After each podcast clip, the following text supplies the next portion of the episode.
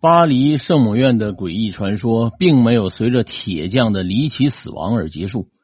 一八八二年，一位名叫费里克斯的女孩请求攀登圣母院的塔楼，被守卫拒绝了。随后，这女孩又找到了一位老妇人，悄悄带她登上了塔楼。没想到抵达抵达这个塔顶的女孩，居然越过护栏，纵身一跳，身体被一层铁栅栏刺穿了。就这样。在圣母院结束了他的生命。此后，巴黎圣母院就一直被怪事缠绕。许多人宣称，在圣母院顶端的石像附近呢，以及塔楼顶端，都会看到一个来回徘徊的女幽灵。八零年后，又有一位女孩偷偷的爬上了圣母院顶端，纵身一跳。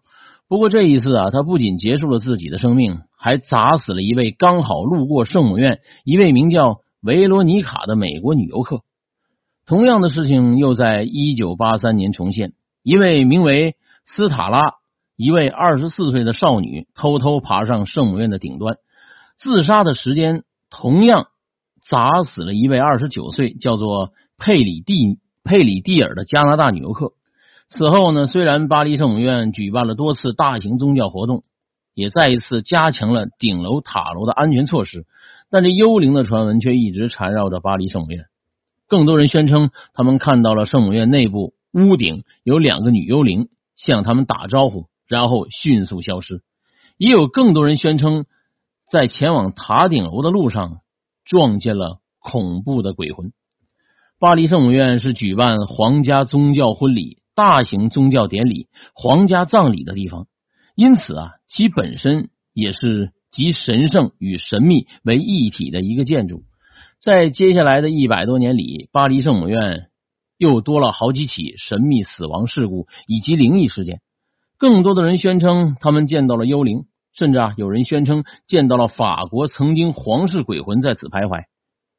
而也有人呢，有很多很多的人相信这巴黎圣母院真的是有奇怪的石像鬼。人形滴水兽等，仿佛啊都有神秘的一些含义，而这圣母院本身也仿佛是在镇压或者守护着某种神秘的力量。二零一九年大火之后，金色十字架与忧伤圣母浴火重生般的画面，也让更多人感受到了巴黎圣母院的神秘与奇迹。如今正在重建中的巴黎圣母院，相信会在八百五十八年的神秘传说继续流传下去。